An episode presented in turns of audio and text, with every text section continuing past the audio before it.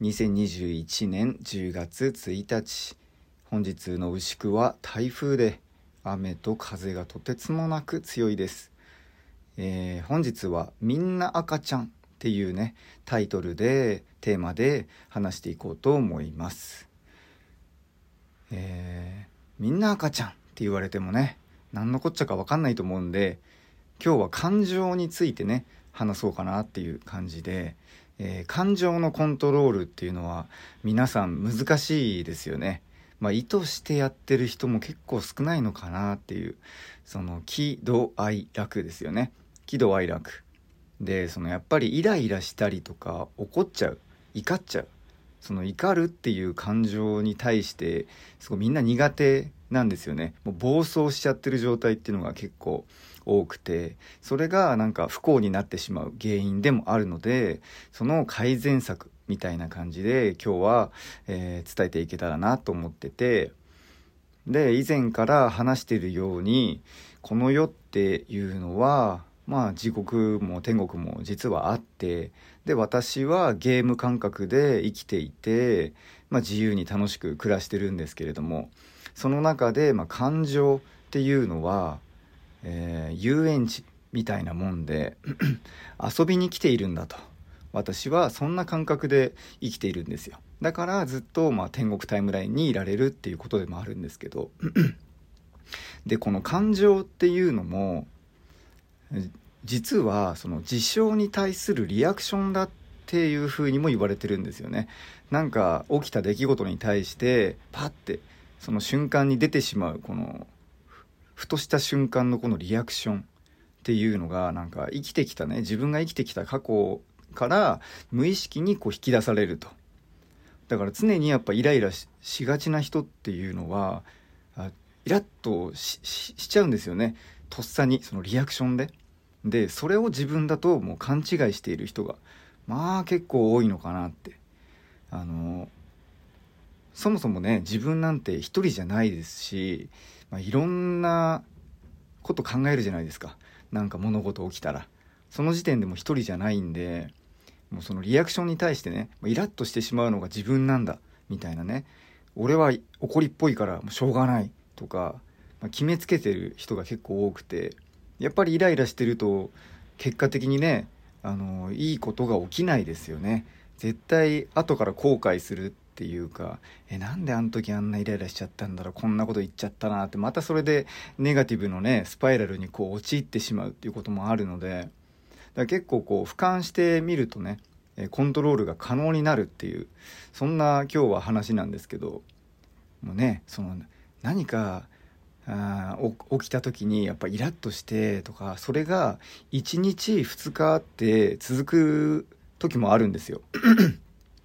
え、私も過去、まあ、若い時ですよね。なんかイラッとした事件が起きた時のその後もう1日2日まあ長かったらもう3日ぐらいもうずっとそのこと引きずってねこうイライラしてるみたいな、まあ、そんなこともあったんですよね。まあ初めはそれをねコントロールするのは大変ですけどでもその時にやっぱ何日間もそういう感情でいたっていうのもすごく自分にとって必要なもので必要な時間で。でそれがやっぱり多すぎてくるとその時間が辛くなるじゃないですか。辛くてでそれでどんどん不幸になってしまうと。でそういう風になっているんだったら改善した方がいいっていう、まあ、こんな、まあ、提案でも今日の話は提案でもあるんですけどもう理不尽なことなんてねいっぱいありますよ。もう生きてれば。でそんなのねいちいち気にしちゃいけないよっていう。えー、そこで、えー、私が考えた、まあ、今日のタイトルのね、えー、みんな赤ちゃんっていうのは、もうそのままもう文字の通りなんですよ。家からねこう一歩出たらもうみんな赤ちゃんだと思う。っていうこれなんですよね。だってさあの赤ちゃんにね怒る人っていないですよね。やばいですよねそんなやつ。赤ちゃんがね何かやったことに対して「おいほらふざけんな!」っつって「おめえ!」とかさ「この野郎!」とかさ「バカ野郎!」って言わないじゃないですかもう赤ちゃんだからもう何もわからないもうねもう究極のもう自己中ですよね赤ちゃんなんてねもうしたいことしかしないしもう何も考えてないですからねもう無意識にこうやってたりもするしそれに対してもう怒る人なんていうのはまあ私は、まあ見たことないですね。もう、そんなやついたらめっちゃやばいやつだっ て思うんで、えっと、まあそうあ、みんな赤ちゃんだと思うと、もう大体許せる。例えば、えっ、と、車の運転中とかね、私もね、イライラしがちだったんですけど、もうありますよね。なんか例えば、えっと、T 字路かなんかのところで、狭い T 字路でね、で、向こうから、あの、車が曲がってきて、えー、なんて言うんだろうな、こう車がぶつかりそうっていうか、まあ、道が狭くて、あの、すげえゆっくり行かないともう無理みたいな。で、そもそもこれ2台通れんのみたいなところで、私は、まあ、まあ出会ったことがあるんですよ。バーって、急にグリーンって曲がってきて、で、私は T 字路の方に向かってですよね。その T の方に向かって右に曲がりたいと。そしたら、その、私が曲がりたい方向からギュッて勢いよく来た車がいてですね、もうびっくりするじゃないですか。こんな狭いとここんな急に来るみたいな。で、あじゃあごめんなさいと、あ、バックしますよって、私の方余裕あるんで少しバックしますよと思って、バックしようと思ったら、もうギリギリのところをなんか睨みつけながら通っていくわけですよ。もう、もうガンをくれるみたいなやつですよね。しかも、もう50過ぎのおじい、おじいっていうかまあ、もういい大人なんですよね。そんな大人に私もされるもんですから、イラッとするじゃないですか。いや、私、ちょっと待ってくれれば下がるし、そんな怒るようなあれじゃないですよね。でも、そういう、なったと。で、まあ、イラッと私もしますよ。本当に。あの、もう最近は本当なく、あの、みんな赤ちゃんだと思ってから亡くなったんですけど、まあ、当時はそんなこと思ってないんで、はぁって。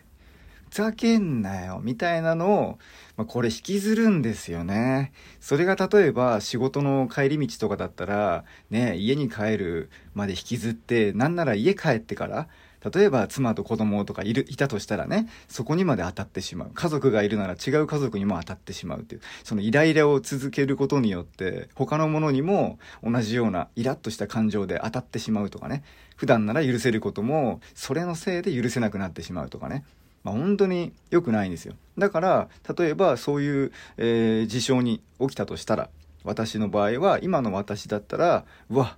めっちゃ赤ちゃん、怖って。めっちゃ赤ちゃんだから近づかない方がいいなって、まずなりますよね。で、めっちゃ赤ちゃんなのにめっちゃおじいじゃん、みたいな。いやー、よく見たら、赤ちゃん運転してて怖えけど、まあ、可愛くも見えるな、みたいなね。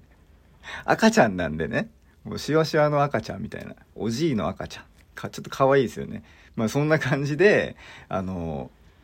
なんて言うんだろうな、自分のあのコントロールのためにもう赤ちゃんって見るんですよ。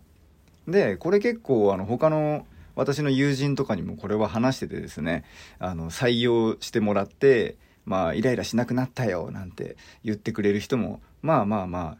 ぼちぼちいたりもするんですけれども、まあそれが、え、ー、と、例えばバイト中とかでもね、バイトとかしてて、で、なんか、レストランかなんかでこう持ってった時に、はい、これが何々です、みたいな、遅えよとかね。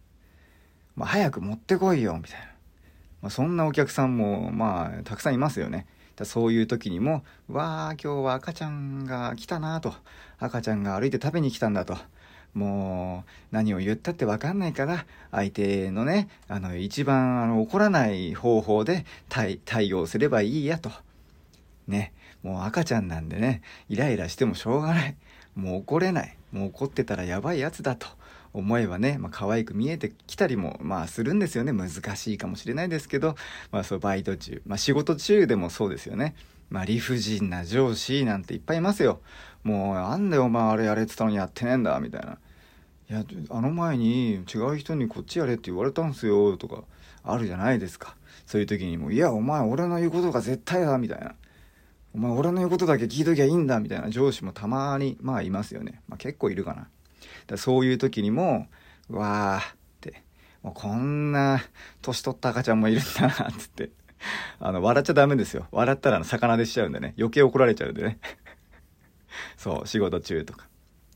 まあそれから、まあ、家の中でもあり得るんですよね。例えばそれがお母さんだったり、お父さんだったり、まあ、おじいちゃん、おばあちゃん。で、そこでやっぱ年上なのにどうしてってみんな思うんですよね。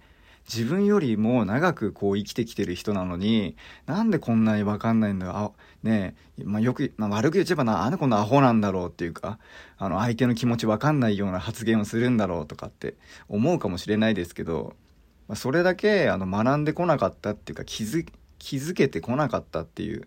まあ、自分から気づこうとしなかったのか、いや、わからないですけど、まあ、大人じゃないんですよねそういうのって。はっきり言っちゃってもう大人、まあ、あの自分のことだけしか考えてないとか自分の利益とか奪ってとかってそういう人っていうのは私はなんかあ子供小さい人まあ子供って体の小さいとかじゃじゃなくて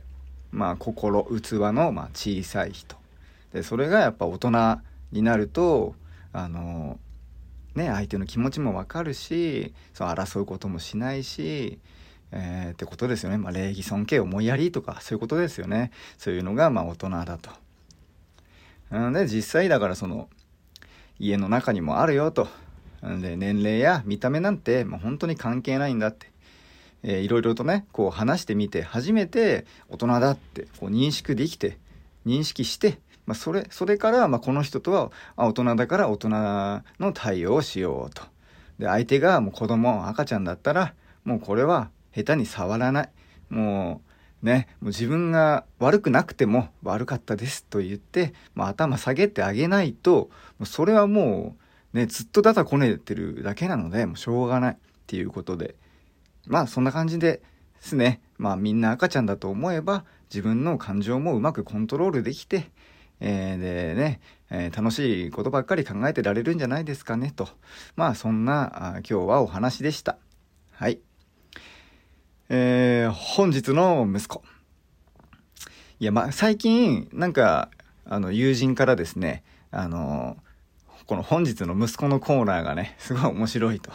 言っていただいてですね、あの、あの息子の話が面白かったとかね、いろいろ言ってもらえて、で、実際こう、うちに来てね、あの、息子に会えるわけですからね、まあ、そこでまたなんかいろいろ可愛いがってもらえたりとかして、まあ、いいこと尽くしっていうね、もう最近すごい私も高まってるんでね、皆さん、本当にありがとうございますっていうことで。はい。で、本日の息子。えー、この間ですね、リビングで、えー、私となんか息子で、えー、iPad でねあ YouTube か、えー、ディズニーチャンネルかわかんないですけどなんか見てたんですよ。なんかアニメみたいのを見ててでその時に、まあ、一瞬私の膝からね離れて息子がトトトとどっか行った時に、えー、妻がですね私の方に来てですね、まあ、こう背中をに触れるような感じになったんですよねそしたら息子が勢いよく私の方にこう帰ってきましてですね「触らないで!」とあの「パパに触らないで!」っていうママママパパに触らないでみたいな感じになりましてですねもうどうやらあの、私をこう独り占めしたいらしくてですね、あの、ママ触らないでってあの僕のもんだじゃないですけど、わかんないですよ。どういう思い出かわかんないですけど、とりあえずなんか触らないでって言われてて、あの、妻がショックを受けるっていうですね。なんで触っちゃいけないの？なんてあ言ってましたけどね。あの、多分、あの、私とね、息子はね、あ前世で、あの、恋人ど、恋人同士だったんじゃないですかね。まあ、もうなんか生き別れでもしたんですかね。やっと会えた、みたいなね。そんなだったらなんか微笑ましいですよね。はい。そんな感じで、えー、本日は、まあ、みんな赤ちゃんって思うと、えー、感情のコントロールが、まあ、しやすくなりますよという、えー、そんなお話でした。え今日も、え聞いてくださってありがとうございます。えー、レコーディングエンジニアのチャンティでした。